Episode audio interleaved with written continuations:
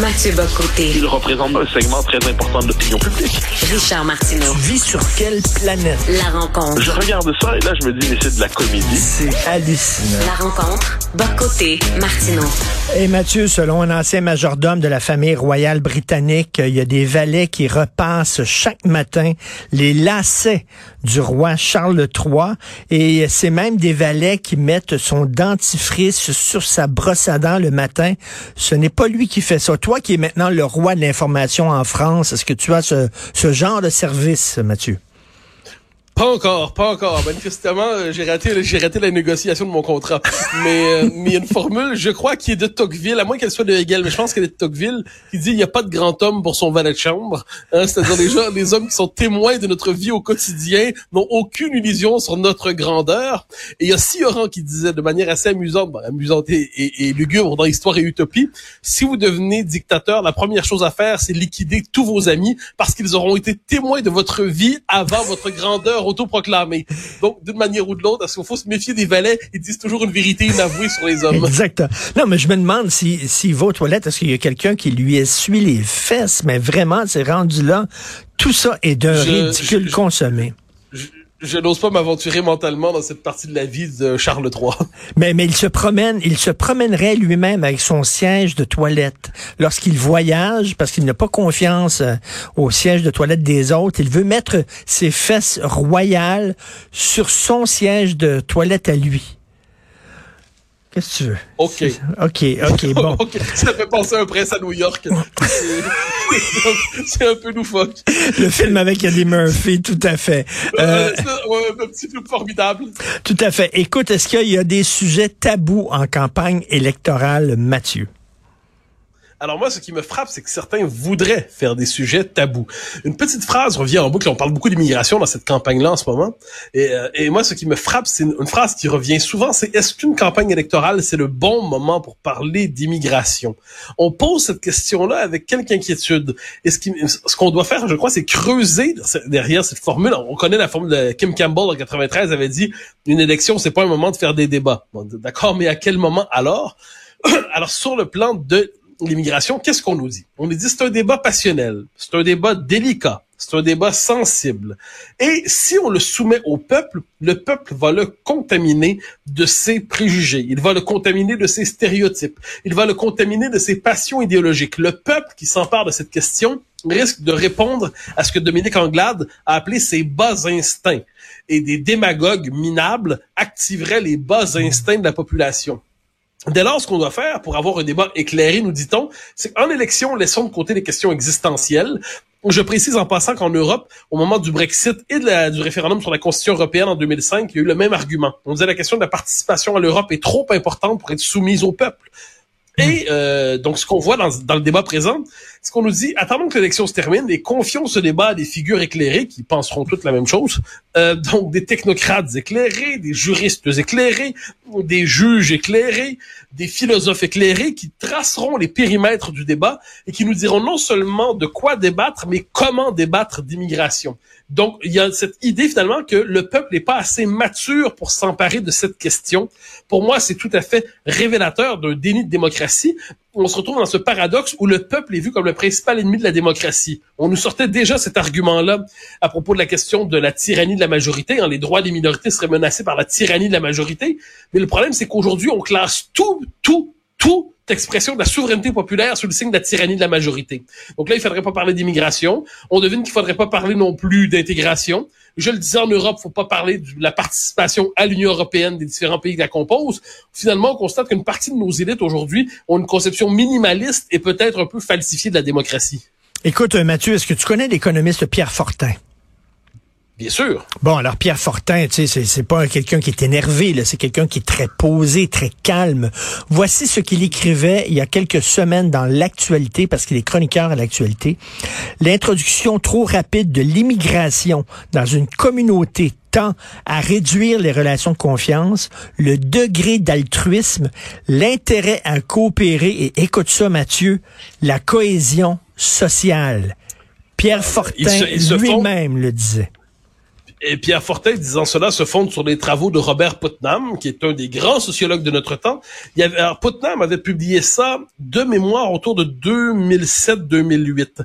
Donc, il avait fait une étude, puis Putnam, qui avait un préjugé favorable envers l'immigration massive, fait une enquête euh, et constate que eh ben là ça vient tout ce que tu viens de dire ça fragilise la cohésion sociale ça diminue les rapports de confiance que les rapports de confiance viennent par le, le partage de codes culturels partagés tout ça bon alors Putnam, qu'est-ce qu'il dit? Il, en parle. Et à l'époque, à l'époque, euh, Antoine Robitaille avait soumis ces questions-là au moment du débat sur euh, Bouchard-Taylor. Il en avait parlé à Gérard Bouchard, il en avait parlé à Daniel Weinstock de mémoire. Et Weinstock de mémoire, j'espère ne pas mal trahir sa pensée, avait dit qu'il fallait se méfier des études en sciences sociales sur ces questions-là. Il fallait se méfier des études qui globalement ne disent pas ce qu'il souhaitait entendre.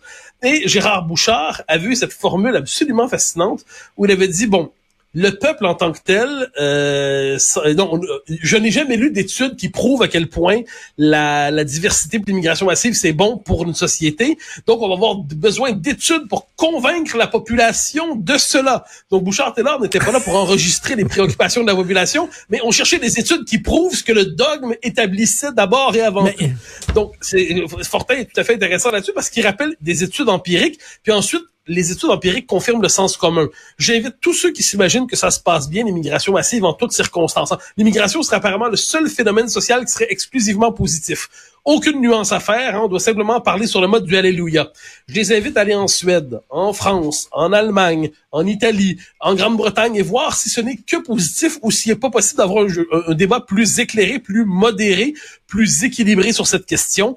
Fortin essaie de le faire, on l'en remercie, mais ce qui est manifeste, c'est que plusieurs commentateurs et politiques n'ont pas pris la peine de lire ni Fortin ni Putnam. Mais OK, je me fais l'avocat du diable pour la conversation. Mathieu, euh, tu exposes très bien euh, tes thèses sur l'immigration, ce que tu penses, les résultats de certaines études, tout ça. Le, problème, et tu le sais fort bien, c'est que euh, en campagne électorale, on sent ce qu'on appelle des, des, petites, des petites quotes. C'est, c'est quelques secondes. Est-ce que c'est vraiment, là, les gens vont dire que c'est vraiment la place parce que le problème avec euh, François Legault, c'est que soit tu parles d'immigration et t'en parles, tu expliques vraiment le fond de ta pensée, ou soit tu vas pas là. Mais lui, tu peux pas lancer ça en une phrase comme ça, puis après ça passer à un autre sujet euh, que la démocratie soit décevante parce qu'elle ne transpose pas dans l'espace public les exigences intellectuelles d'un séminaire universitaire, c'est vrai.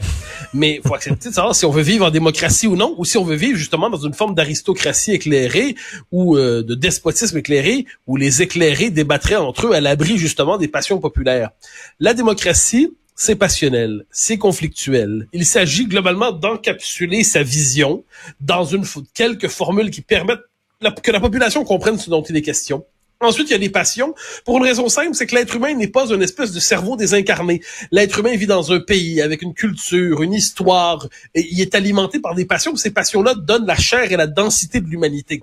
Ensuite, il y a des passions nobles et des passions tristes dans la vie. Puis il y a un art du discernement en politique. Personnellement, de François Legault, je ne lui reproche pas d'avoir été, euh, d'avoir voulu activer des passions tristes, comme dit euh, Dominique Anglade. Je lui reproche, euh, bon, par exemple, d'être imprécis quand il parle.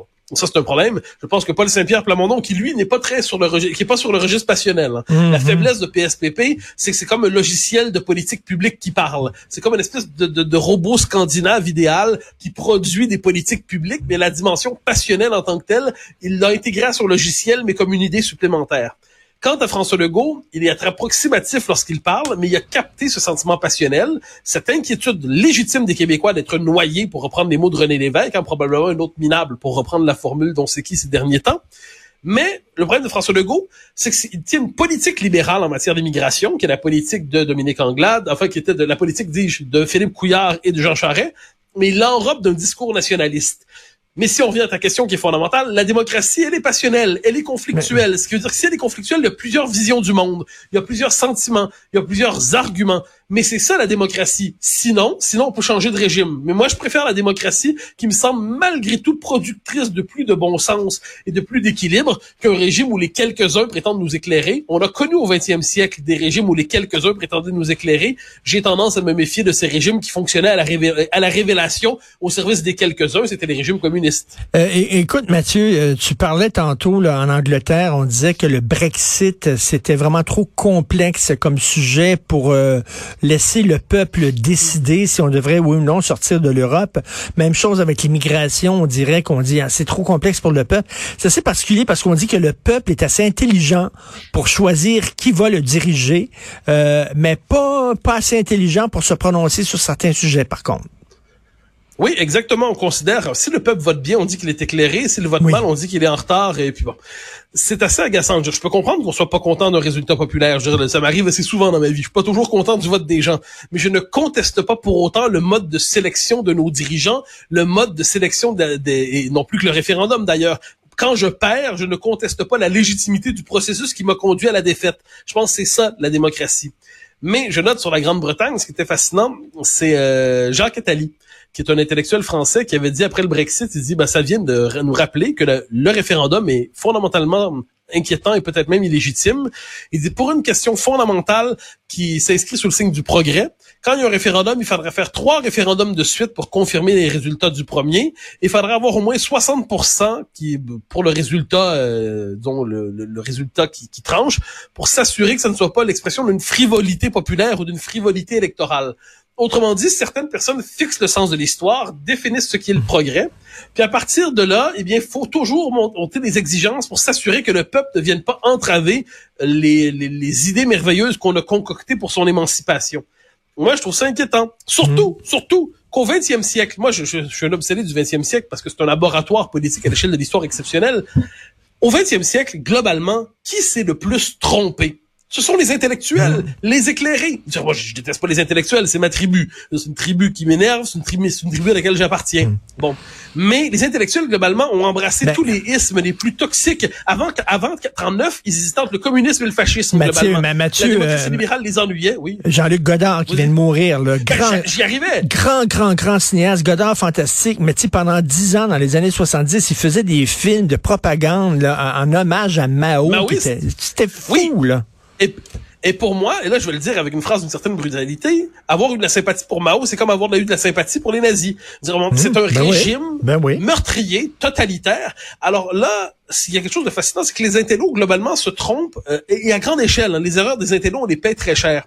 Donc lorsqu'en plus, ils nous disent, s'il vous plaît, on aimerait garder le débat pour nous, et se méfier du peuple qui, pour reprendre la formule de Montesquieu, pense peut-être mal, mais sent bien, hein, c'est intéressant. Donc le peuple n'est pas une machine à théoriser, ils ont d'autres choses à faire. Mais il y a une intuition populaire.